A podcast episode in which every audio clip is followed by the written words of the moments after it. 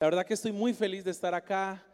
Eh, yo soy colombiano, yo nací en Colombia. ¿Algún colombiano aquí? No, ninguno. Bueno, yo soy colombiano, pero muy joven. Dios me lleva a los Estados Unidos, a la ciudad de Seattle, Washington.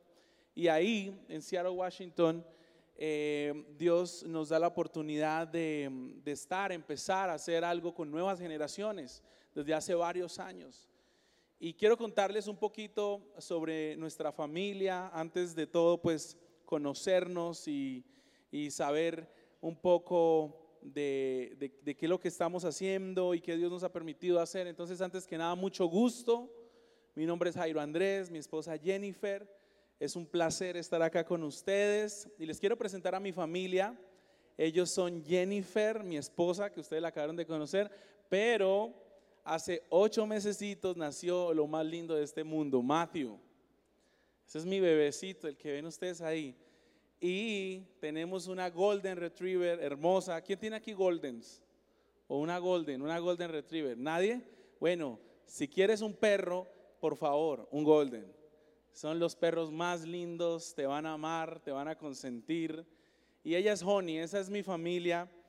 Y, y es una, familia una familia tan linda que Dios nos ha puesto en este estado donde llueve todo el tiempo. Son nueve meses de lluvia, imagínate, nueve meses lloviendo en Seattle.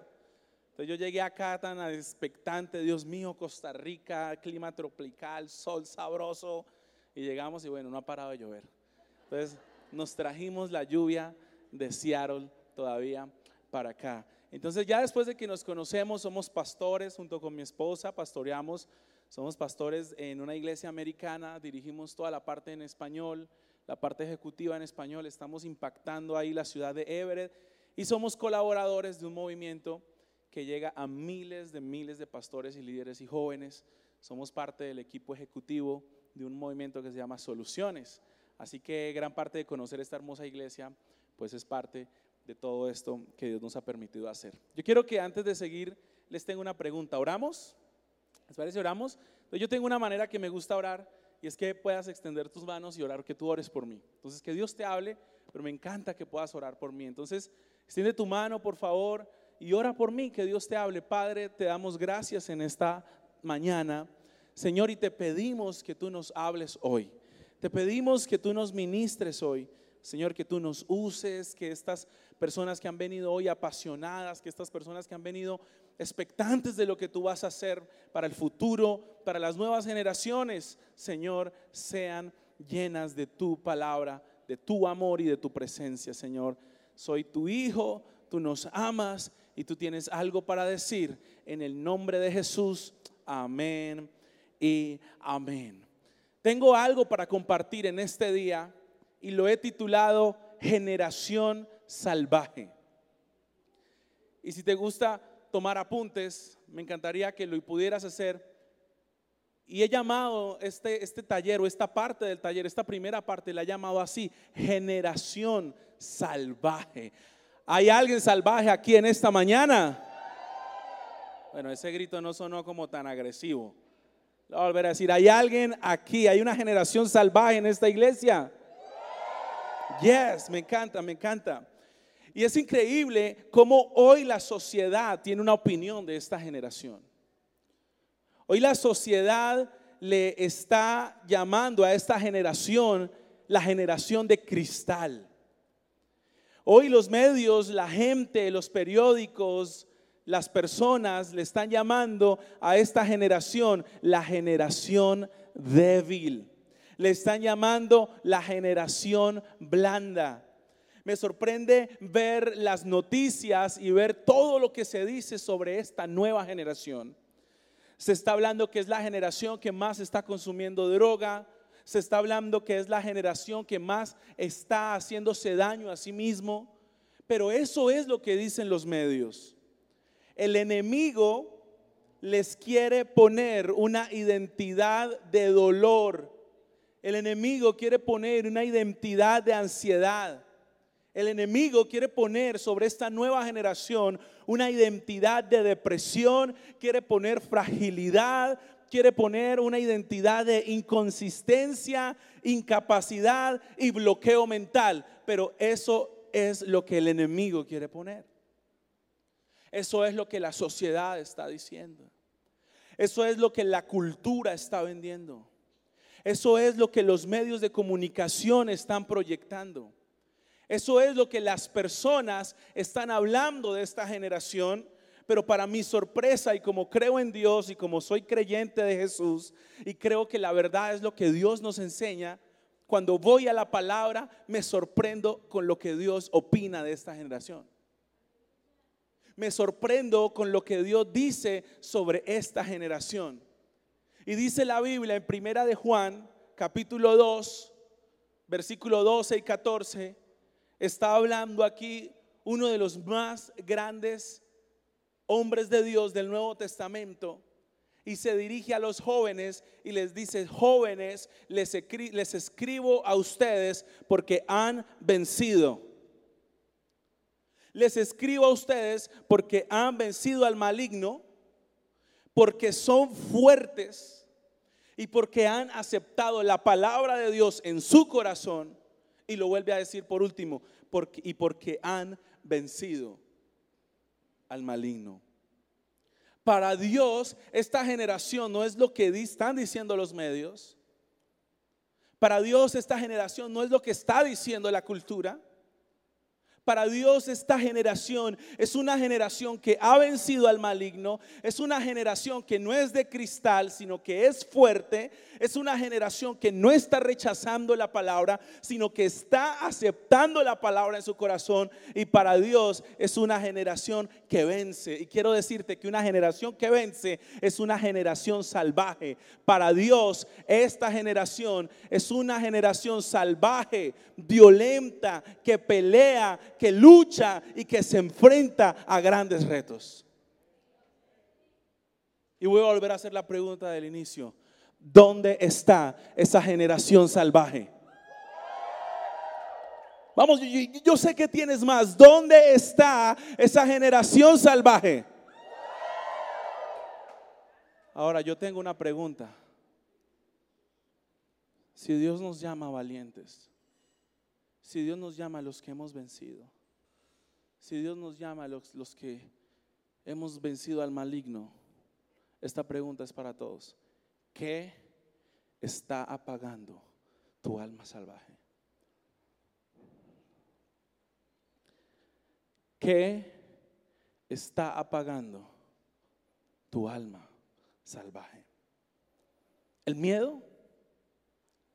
El miedo es lo que está apagando tu alma salvaje y cuando estábamos soñando sobre hablar de nuevas generaciones el día de hoy, antes de impactar una nueva generación, tu corazón como líder, tu corazón como pastor, tu corazón como alguien que ama las siguientes generaciones, es que primero algo tiene que pasar en ti para ir a tomar lo que Dios te quiere entregar en tu ciudad pero muchas veces el miedo es lo que te está deteniendo. Y quiero contarte la historia de un predicador que su primer ministerio fue predicarle a las vacas. Mi hermana Ges ama las vacas. Ayer hablaba con ella y decía, me encantan las vacas. Son tiernas, son hermosas, son dulces. Bueno, tendrá sus razones. Pero hay una historia de un hombre que estaba literalmente en el monte con vacas y estando con las vacas, ¿sabes qué hacía este, este, este hombre? Empezaba a predicarle a las vacas. Allá la vaca Lola, arrepiéntase. Allá la vaca Magola, la que está manchadita, usted busque de Dios. Allá la vaquita chiquita, por favor, Jesús la ama. Y empezaba a predicar. Un día alguien lo escuchó sin que él se diera cuenta. Él como que estaba ensayando sus, sus sermones con las vacas.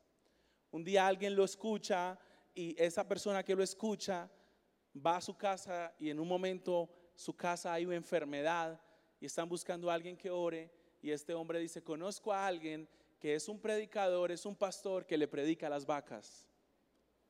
Porque este predicador que estaba con ganas de hacer algo, jamás se imaginaba que podía llegar algún día a hacer algo, que Dios lo podía usar. Creía que su iglesia y que su límite y que todo lo que tenía eran las vacas. Y cuando llega y le tocan la puerta, estoy buscando al predicador de las vacas. No, porque ¿quién es? Tú te vi predicando, vamos, necesito que ores por mi familia. Y en medio de su miedo, en medio de su límite, va, predica a esta familia, se convierte a Jesús y luego en Inglaterra se convierte en uno de los reformadores y avivadores más grande de ese país. En su mente, en su corazón, creía que lo de él era pequeño, que solo eran las vacas. Pero él entendía que había un llamado de Dios en él y que había algo más en él. Y tal vez tú sientes hoy como líder, como pastor, tal vez tú dices, este es mi límite, yo no estoy para más, no creo que Dios pueda usarme, pero ¿qué está pagando tu alma salvaje? ¿Qué es lo que te está callando? ¿Ese miedo? Y tengo una lista de cosas que te quieren callar, opiniones te están callando. ¿Qué van a decir de mí? ¿Qué van a decir si me levanto y digo en mi ciudad me quiero levantar como alguien que está listo para ganar jóvenes para Jesús?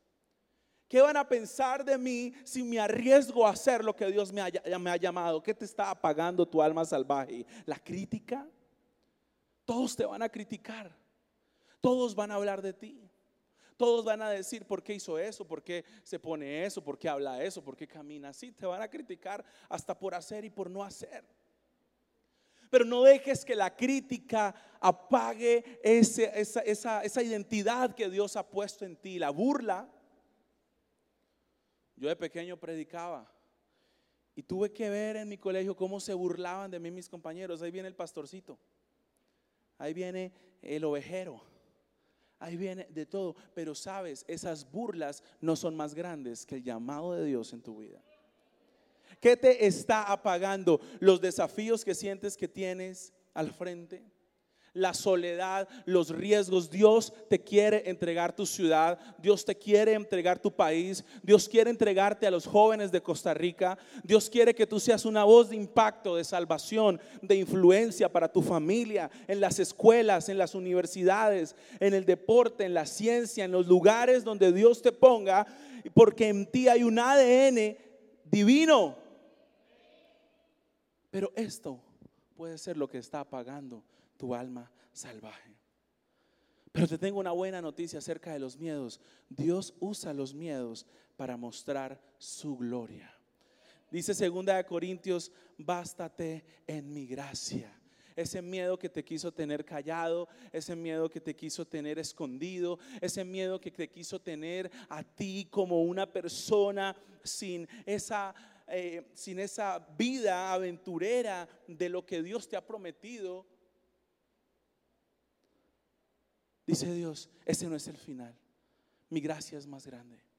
¿Sabes qué ha pasado con esta generación salvaje de líderes, pastores, ministros y personas que se están levantando? Han sido mutilados. Una vez fui al zoológico y vi un, vi un león muy triste. Vi un leoncito allá como que ni, ni nada. Y yo vi, yo, wow, ¿qué pasa con este león? Me di cuenta que a los leones de zoológico les quitan sus garras, los mutilan, para que no le hagan daño a los que vayan. Pero ¿sabes qué es lo más triste? Que muchas personas han dejado que opiniones, que miedos, que burlas los mutilen, les quiten eso que Dios les ha puesto en sus manos, se los han dejado quitar. Y cuando tu esencia salvaje se rompe, ¿sabes qué pasa? Se pierde tu identidad. Y ese león mira cómo termina, sin identidad, tirado en el piso.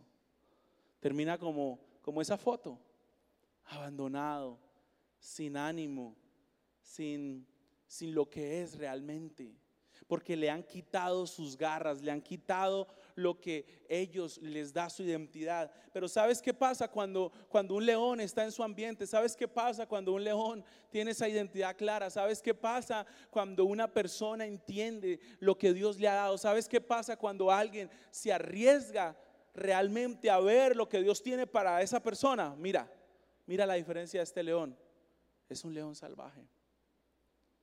Y tú sabes algo de los leones los leones Me encantan los animales, me encanta ver todo lo de los zoológicos y todo. No sé mucho de animales, pero lo que sí sé sobre, sobre los leones es que los leones tienen una característica muy especial y es que son animales salvajes que nunca, nunca, nunca, nunca, por más de que estén en invierno, en verano, en lo que sea, nunca dejan perder su esencia como Dios los creó. Pero lo que más me duele es que muchos de nosotros sentimos que nuestro Dios es así. Sentimos que, nuestro Dios es un Dios débil, sentimos que nuestro Dios, ok, me ama, que Dios es bueno conmigo. Pero tenemos que recordar de que nuestro Dios nos ha llamado, pero de que nuestro Dios es el león de Judá. Nuestro Dios no es un gatito domesticado. Nuestro Dios no lo tenemos ahí solamente para orar cuando nos da gripa. Nuestro Dios no lo tenemos ahí solamente para cuando nos sentimos mal. No, no, no, no, no. No le hagas manicure al león de Judá. No le quites las garras ni quites esa identidad de que es un Dios poderoso, un Dios grande, un Dios fuerte, un Dios que te va a usar, un Dios que te ha escogido, un Dios que te ha llamado, un Dios que te ha seleccionado, un Dios que es Jehová de los ejércitos, un Dios que es Dios todopoderoso. Ese es mi Dios. Él fue el que me llamó, Él está conmigo y ese león va delante de mí. Imagínate si a mí me sueltan ese leoncito sin garras, nos comen vivos. Pero en esa jungla de problemas, en esa jungla de la sociedad, en esa jungla donde el enemigo se quiere comer a esta generación, nosotros no vamos solos. Yo quiero decirte algo, los leones no se quedan en una jaula, hay que soltarlos. Y yo veo aquí una manada de leones salvajes que se van a levantar por las nuevas generaciones de Costa Rica. Veo una generación de jóvenes, de líderes, de pastores que dicen, no me voy a quedar más en mi zona de confort, no me voy a quedar más en la zona cómoda, no me voy a quedar más donde me siento bien, me voy a levantar, voy a tomar la autoridad que Dios me ha entregado, creo en el llamado de Dios y creo en lo que Dios hará en esta generación. Sal de la jaula que te ha tenido callado, sal de la jaula que te ha tenido con miedo, sal de la jaula que te ha tenido sin propósito, sal de la jaula que te quiso domesticar. No eres un gatico domesticado, eres una generación salvaje. ¿Están conmigo? ¿Qué está matando el alma salvaje de esta generación? No puedes ganar tus generaciones si algo primero no pasa en ti. Las distracciones las distracciones están apagando tu alma salvaje. Comparaciones, cosas pasajeras, relaciones incorrectas, buscar culpables. Me duele ver jóvenes que dicen, no, no lo hago porque hay alguien que lo está haciendo mejor. Y líderes que dicen, no, no lo hago porque hay alguien que lo está haciendo mejor. Jóvenes que pueden predicar que dicen, no, no lo hago porque hay alguien que lo está haciendo mejor. Siempre va a haber alguien mejor que tú. Siempre va a haber alguien con más talento que tú. Siempre va a haber alguien más delgado que tú. Más lindo, más guapo, más alto, más chiquito, más... Siempre. Con más plata. Pero no se trata de eso. Se trata, ¿sabes de qué? Se trata de entender que Dios me ha llamado, que yo soy responsable de lo que Él me ha llamado y que pase lo que pase, yo voy a dar lo mejor. Tal vez que puedan decir, sí, está bien. No es, que puedan decir lo que sea, que puedan decir lo que sea, pero que nunca puedan decir que no diste lo mejor de ti, que no diste todo de ti y que no diste hasta lo último de ti. ¿Están conmigo? Hay una pandemia que está tocando mucho la iglesia, líderes y especialmente gente que ama a la siguiente generación. Y es que se están quedando culpando a otros. Es tiempo de vencer lo que te distrae. ¿Qué te está distrayendo del llamado de Dios? ¿Qué te está distrayendo de hacer discípulos? ¿Qué te está distrayendo de ganar tu generación? Sabes, es tiempo de dejar de culpar a la gente.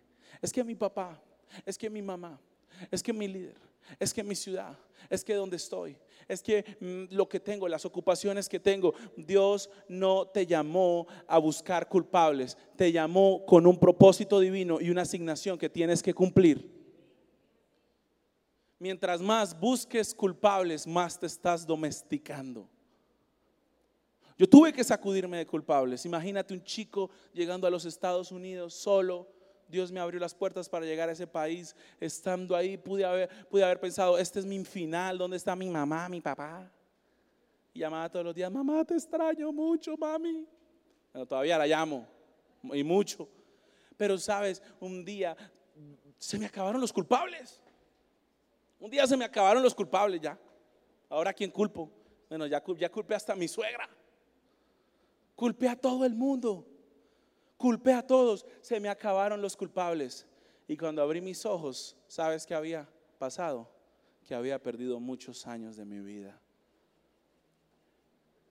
la gloria de Dios para tu vida no está en las manos de las personas que te van a querer hacer daño. La gloria de Dios para tu vida no está determinada por una opinión de alguien. El llamado de Dios para tu vida no está determinada si le agradas o le caes bien a una persona. Porque cuando comienzas a buscar aprobación, vas a empezar a levantar un ídolo. Y ese ídolo es la necesidad de ser aceptado. Y ese ídolo comienza poco a poco a pagar cosas en ti. Hoy tienes que sacudirte de esos culpables. Hoy tienes que sacudirte de esa ideología que te quiso meter en la cabeza de que Dios no te podía usar, de que estás muy joven, de que los jóvenes no quieren nada de Dios.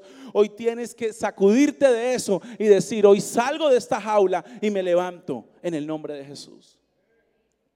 ¿Qué te está distrayendo? El ocio. Hay una estadística que dice que el 70% de jóvenes abandonan sus metas. Cuando salen del colegio, como lo decía Jennifer, no saben qué hacer. Comienzan un libro, no lo terminan. Comienzan un curso en doméstica, no lo acaban. Comienzan una relación, la dejan a medias. Comienzan a pintar el cuarto y dejan los botes de pintura en la mitad.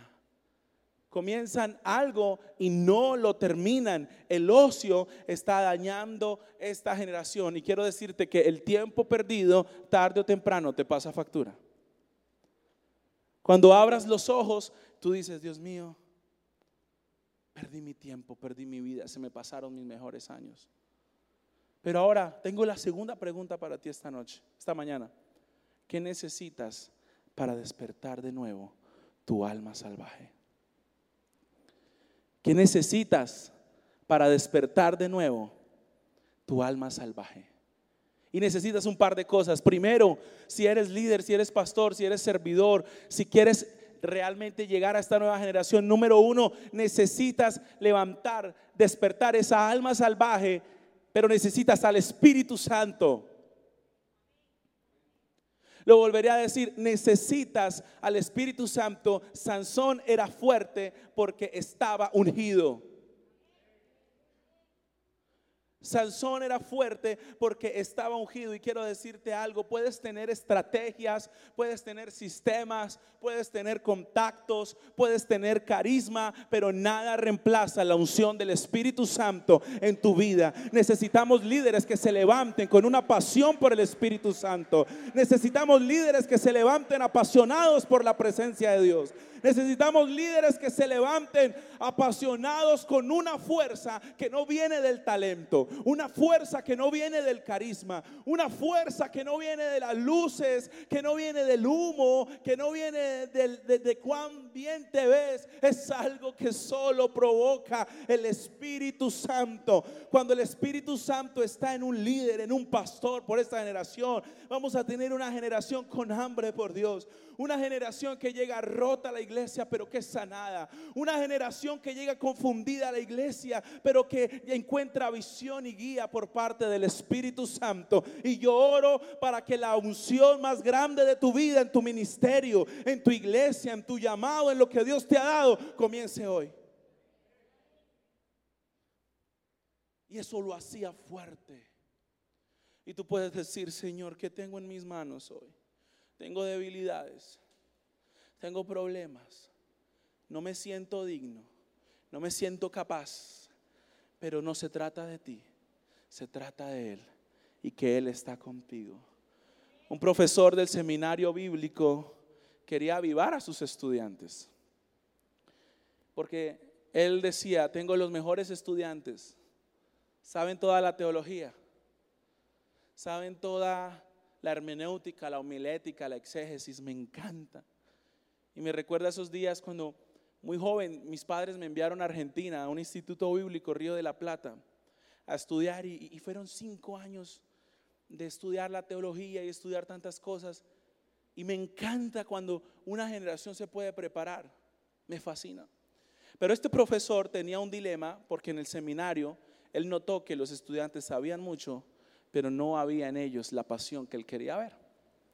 Entonces, él se entera de un pastor que él conocía y fue y lo saludó y, empezó a notar en, esa, en esa ciudad que algo estaba pasando.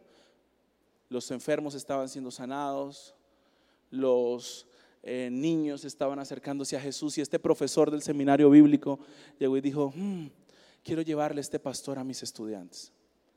Imagínate un pastor de una granja entrando a un aula de un instituto bíblico. Y el profesor dice, mi invitado de hoy no es, no es alguien que ustedes conozcan, pero tiene algo muy especial que tiene para decirnos. Y este hombre invitado fue alguien que empezó a hablar de su historia y empezó a contar de su amistad, su relación con la persona del Espíritu Santo.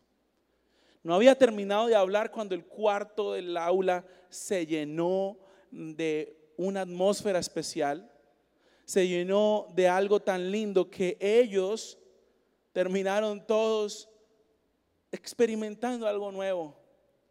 Y uno de los estudiantes le dijo al profesor, profesor, gracias. Gracias porque antes sabía mucho, pero en mi corazón no había pasión. Me habías enseñado mucho, pero en mi corazón no habían ganas de ganarme a una persona para Jesús. Sabía demasiado que me había convertido en un crítico usado para saber lo que estaba bien y lo que estaba mal. Y su profesor le dijo, no está mal que lo hagas, no está mal que sigas con ese ADN, pero no olvides que la esencia, que lo que Dios quiere es tu corazón y que lo que Dios quiere es tu pasión. Y necesitamos líderes para esta nueva generación con una pasión determinada a vivir una vida llena del Espíritu Santo. ¿Están conmigo? Número dos, necesitas una determinación radical que produce la palabra. Lo único que puede transformar el corazón de una generación es la palabra de Dios. Porque solo la palabra tiene la capacidad de penetrar en el alma de una persona, de llegar a una persona y solo la palabra llega a cambiar de forma radical. Les voy a contar una historia. Cuando empecé a ser pastor de jóvenes, duré un año sin predicarles. Y tú me dirás, ¿cómo así un año sin predicarles? Recuerdo que mi preocupación cuando me reunía con mi equipo era qué vamos a hacer el próximo sábado.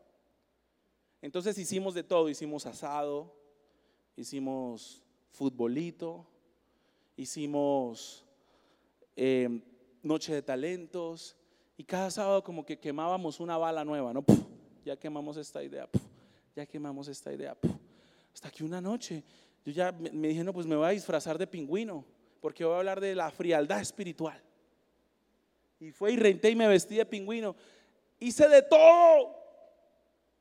Y llegué frustrado una noche a la iglesia porque uno de los bajistas que estaba conmigo se acerca y me confiesa algo. Me dice, mira, quiero confesarte que durante este año todo el tiempo he estado acostándome con niñas de la iglesia. Y yo llegué a la iglesia frustrado, yo le dije, Dios, ¿cómo es posible? Les he invertido un año. ¿Cómo es posible si Él es uno de mis mejores amigos? Señor, he hecho lo mejor que he podido, dame una idea, dame una idea, dame una idea, Dios. Y me arrodillé y le decía a Dios, dame una idea. Y sentí ah, en mi corazón la voz de Dios que me decía, predica mi palabra. ¿Qué? Predica mi palabra. Yo, Señor, yo predico y se van a ir estos pelados. Bueno, en Colombia le decimos pelados a los muchachos. Estaba yo tendría aquí 16, 17 años. Si yo voy y abro la Biblia y digo a los jóvenes, abramos la Biblia, se me van a espantar. No, no, no, no, no, no, no, no. Y sabes, Dios me confrontó porque dije, está bien, Señor, te voy a hacer caso. Esta es mi última opción, mi última bala, ir por la Biblia. Y llegué a la oficina de mi papá y no tenía Biblia. Me di cuenta que mi Biblia se había perdido por allá en un campamento. Y dije, ¿cómo es posible que yo estaba sin Biblia? Y recuerdo que abrí la Biblia de mi papá y lo primero que hice fue olerla. ¡Wow! ¡Qué rico huele esta Biblia! A pasar página por página. ¡Wow! Porque antes yo hacía era un devocional antes. Ay, bueno, un devocional rápido, abro un salmo y cinco minutos y ya. Pero sabes algo, me acuerdo tanto que ese día, el otro sábado, duré toda la semana preparando, el otro sábado la prédica fue sobre el Salmo 2. Y sabes una cosa curiosa, cuando empecé a predicar su palabra, me di cuenta que los cambios que soñaba ver, Él los empezó a hacer. Los cambios que anhelábamos ver en esta generación, Dios los empezó a hacer porque nada es más transformador que el poder de su palabra. Nada es más transformador para un joven que la palabra. Y el que fumaba marihuana se me acercó y dijo, he sido libre. Y mi amigo el bajista loco dijo, Dios me está restaurando. Y comenzamos y me empecé a dar cuenta que sábado tras sábado llevaban su Biblia, no querían juegos, no querían nada, querían palabra que los renovara, que los restaurara. Y por eso digo, una generación salvaje y despertar tu alma salvaje, necesitas una determinación radical que solo produce la palabra de Dios en esta generación.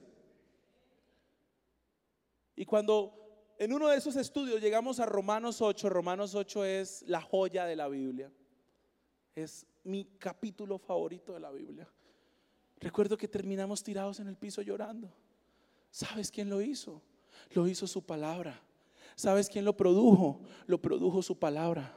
¿Sabes quién, lo ¿Sabes quién hizo esa transformación? Su palabra. Necesitamos una generación nueva que se levante amando la palabra de Dios profundamente, amando la palabra de Dios radicalmente, amando la palabra de Dios con pasión, con ternura, con devoción, que diga, esta es mi identidad, esto es lo que yo soy, esto es lo que Dios ha dicho de mí, porque las tendencias pasarán, las modas pasarán, la música música pasará, las cosas pasarán, pero hoy después de miles de años su palabra sigue viva, su palabra sigue transformando gente, su palabra sigue transformando generaciones, su palabra sigue trayendo avivamientos, su palabra sigue transformando jóvenes, su palabra sigue transformando adolescentes, líderes. No pateemos el poder radical de la palabra de Dios en una generación nueva.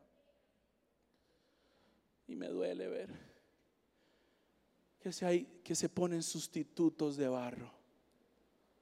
Sustitutos de barro que se quiebran. Paredes de lodo que se caen. Dios no te mandó a levantar una generación de barro. Dios no te mandó a levantar una generación con paredes de lodo, como hizo Isaías, que empezaron a construir estructuras de lodo. Dios no te mandó a levantar algo frágil.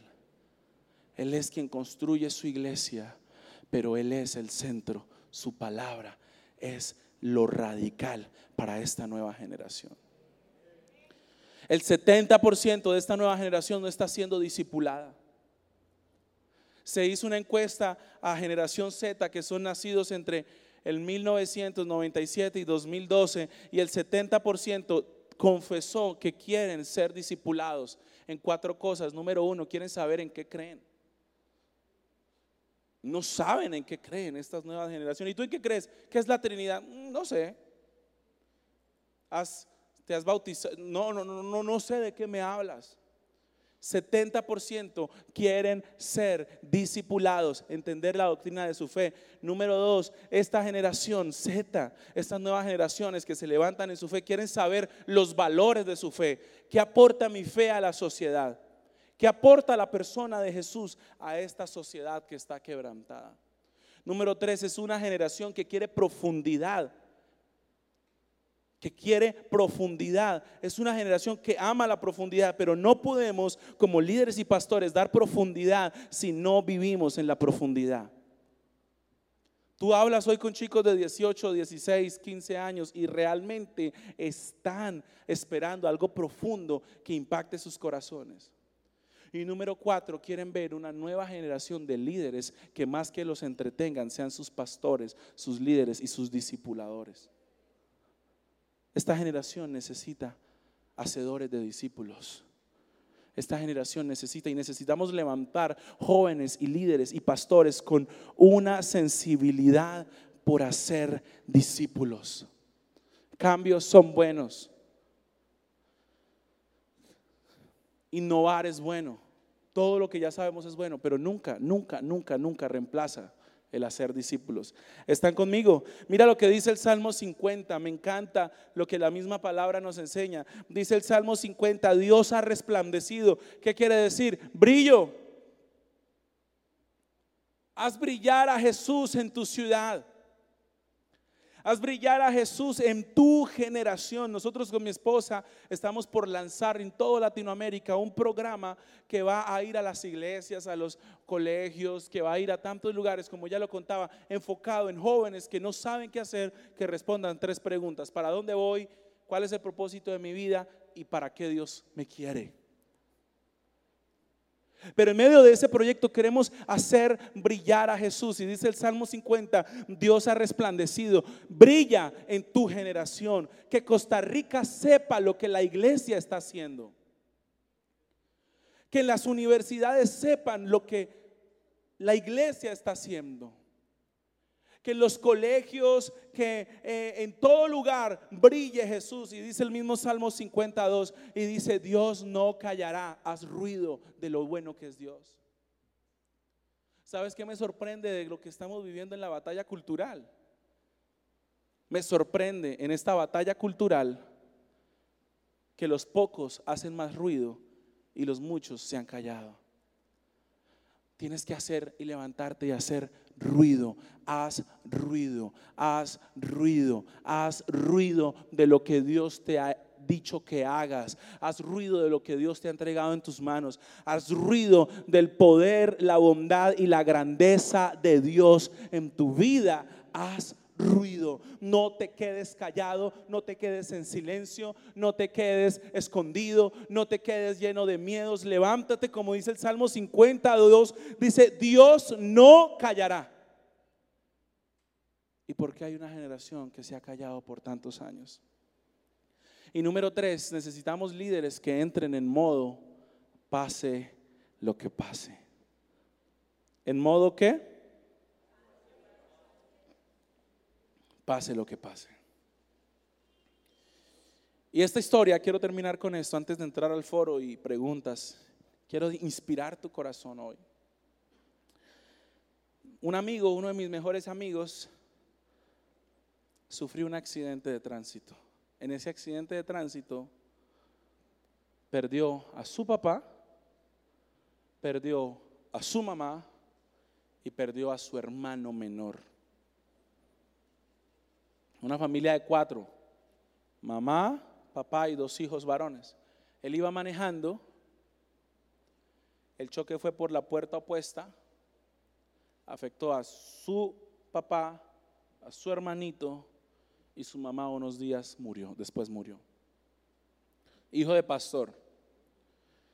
Él me dice que fue a un campamento y si alguien en el, en el piano me puede acompañar, por favor. Él me dice que, fue a un campamento y en ese campamento él, él, estaba enojado con Dios. Pero más que enojado con Dios estaba, imagínate, es un luto muy duro. Y por favor, entendamos que el luto es algo que dura un tiempo fuerte en, en sanar.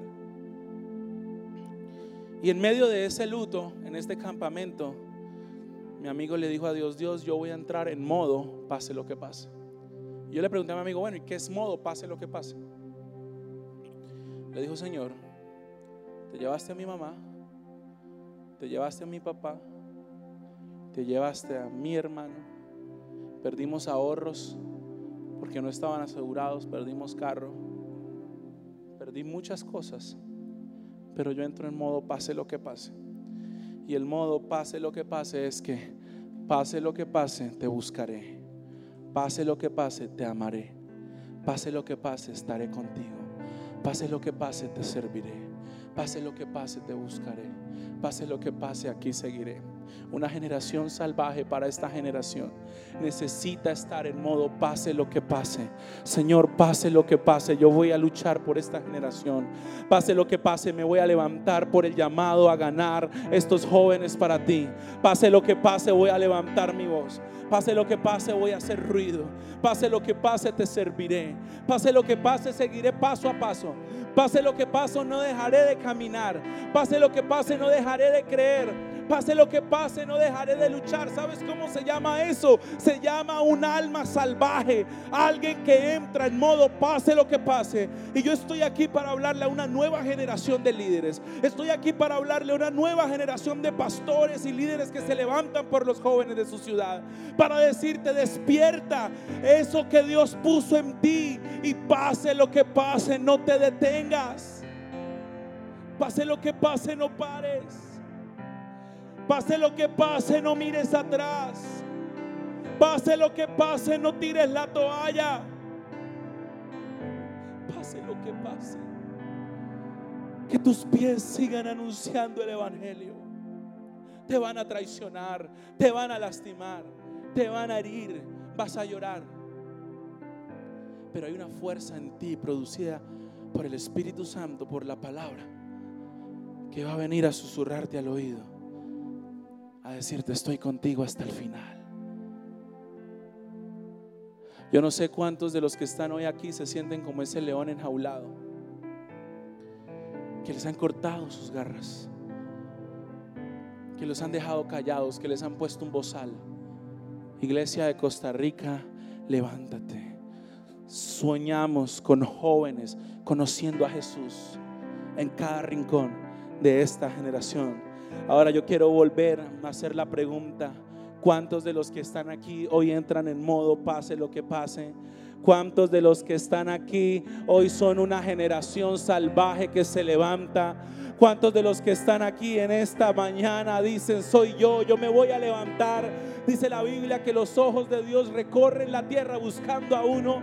Alguien que diga, me levanto por San José. Yo soy esa, alma salvaje, esa generación salvaje que se levanta por Cartago, que se levanta por Latinoamérica, que se levanta por esta nueva generación. Soy yo, soy yo, Señor. Aquí estoy, Señor. Aquí me tienes, Señor. Aquí están mis manos. Ese soy yo. Aquí estoy. Quiero que te pongas de pie en esta mañana y que hagamos hoy en esta primera en esta primera sesión sobre liderar esto nuevo que Dios trae para nuestras vidas. Que hagamos hoy con manos abiertas. Que hagamos hoy una entrega nueva al Señor. Yo le entregué mi vida al Señor a los 12 años de edad y que le puedas decir que vuelva esa pasión, Señor. Señor, yo no siento nada, no sé nada, dame pasión. Señor, dame autoridad. Señor, quiero ver tu gloria y quiero ver lo que tú harás en estas nuevas generaciones. Aquí está mi vida, Dios. Aquí está mi vida, Dios. Aquí está mi vida. Señor, úsame. Padre, yo oro por esta generación de los que están aquí. Uno, dos, tres, cuatro, cinco. Alguien que se levante por su país. Tú pones ideas creativas. Tú pones innovación, cambio, cultura, transición, pero hoy oramos por esa nueva unción. Hoy oramos por esa unción que viene a levantar vidas, pasión y corazón en el nombre de Jesús. En el nombre de Jesús, Señor. Dile, Señor, aquí estoy. Dile, Señor, despierta en mí la semilla que tú has puesto. Sabes, el Espíritu Santo me muestra sanando corazones de personas que dicen, Dios no lo hará conmigo. No soy lo suficiente para que Dios lo pueda hacer. Pero hoy esa voz del Espíritu Santo que ministra tu corazón una vez más en este día. Te habla, eres tú, eres tú, eres tú, eres tú, eres tú, eres tú, eres tú, eres tú, eres tú. Vamos, levanta tus manos una última vez. Dile, Señor, estoy listo para pelear. Señor, estoy listo para luchar y ora por los ora por tu ciudad, ora por los jóvenes de tu ciudad, ora por los jóvenes de Costa Rica, ora por esta nueva generación y dile, Señor, haz algo en mí, haz algo en mí, haz algo en mí, haz algo en mí, haz algo en mí. Hoy se pone en tu corazón una pasión que se entierra en tu corazón como un gancho, que no te va a dejar descansar, que no te va a dejar dormir. Hoy comienza una nueva pasión, un nuevo sueño. Dile, Señor, dame esa pasión, esa entrega. En el nombre de Jesús. Gracias Dios. Gracias Señor. Te amamos. Te amamos Padre. Señor, y yo oro para que de esta mañana, esta semilla que ha sido sembrada en líderes, como una generación que se levanta en el nombre de Cristo Jesús. Y cuando yo cuente tres, yo quiero que tú des tu grito más salvaje por 30 segundos. Cuando yo cuente tres, yo quiero que tú hagas el ruido más increíble que puedas hacer. Porque hoy algo se ha encendido en tu corazón para tu ciudad. ¿Estás listo? ¿Estás listo? ¿Estás listo? Vamos, yo quiero que cuando yo cuente tres, algo en ti explote, algo en ti te, haga libre, algo en ti te diga, aquí estoy Señor para ti. No voy a poner cuidado a mis imperfecciones, no voy a poner cuidado a mis debilidades y pase lo que pase, aquí estaré para ti en el nombre de Jesús. ¿Están listos? ¿Están listos? ¿Están listos? ¿Dónde está la generación salvaje que se levanta por este país? Uno, dos y tres. Más, más, más, más, más, más, más, más, más, más, más. Vamos, vamos, no pares, no pares. Aplaude, aplaude, aplaude. Dale un aplauso a Jesús, no dejes de gritar. Vamos, vamos, vamos, saca lo que hay en ti. Levántate por tu generación. Levántate por tus hijos. Levántate, vamos, 10 segundos, 10 segundos, 10 segundos.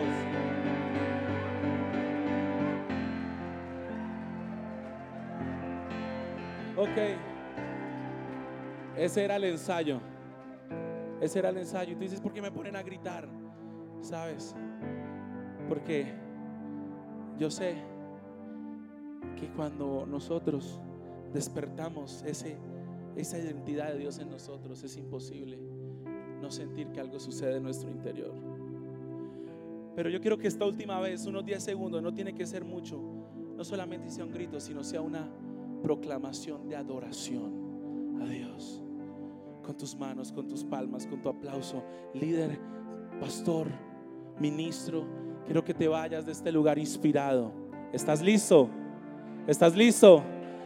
Está lista esa generación salvaje.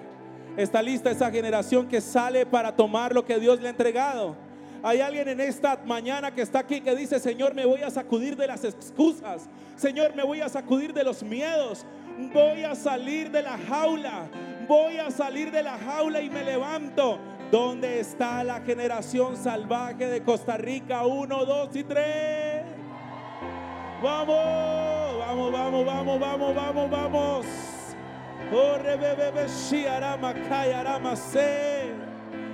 Vamos, más, más, Señor, más, más, más, más.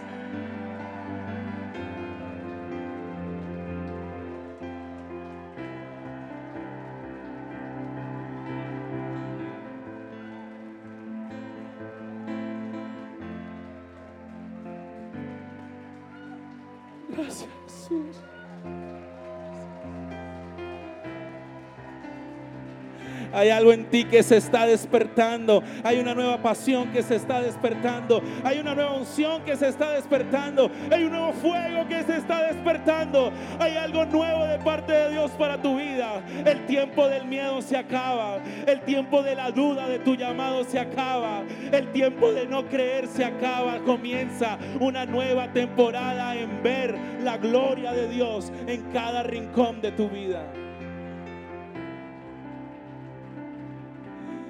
Se están rompiendo cadenas que te tuvieron atado.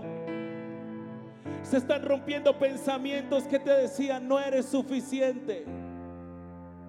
Se están rompiendo temporadas de dolor, de baja autoestima, de quedarte en el suelo enjaulado y ha salido de la jaula ese león nuevo que Dios ha puesto en ti con una nueva unción. Ya lloraste, ya caíste, ya te quedaste en el suelo.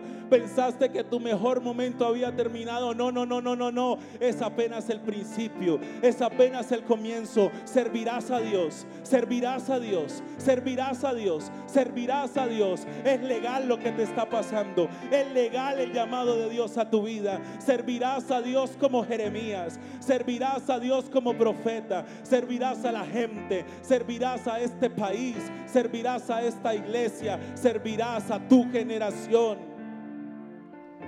Habla tu vida. Habla tu vida que estuviste tirado en el piso con las garras cortadas. Habla tu vida que estuviste llorando. Habla tu vida que comiste polvo por mucho tiempo. Habla tu vida que el miedo te tuvo encerrado y te digo, ese momento terminó. Eso ha terminado. Ha venido el libertador hoy. Ha rugido el león de Judá. Ha rugido el león de Judá. Y te dice, soplo vida sobre ti. Soplo autoridad sobre ti. Soplo avivamiento sobre ti. Soplo unción sobre ti. Te hablo a ti que estuviste en tu cuarto lleno de depresión. Te hablo a ti que estuviste llorando por cosas que solo Dios y tú saben. Te hablo a ti que perdiste lo que más amabas. Te hablo a ti que te quitaron aquello que sentías que estaba tu identidad. Para decirte que eres un Jeremías. Que hay un fuego en tu corazón que nada ni nadie lo puede apagar. Que hay un fuego en tu corazón que nada ni nadie lo puede detener. Diablo, en tu cara te restregamos esta generación que se levanta con pasión, esta generación que se levanta con determinación, esta generación salvaje que se levanta lista y dispuesta por un avivamiento como nunca antes visto en esta tierra. Aquí está.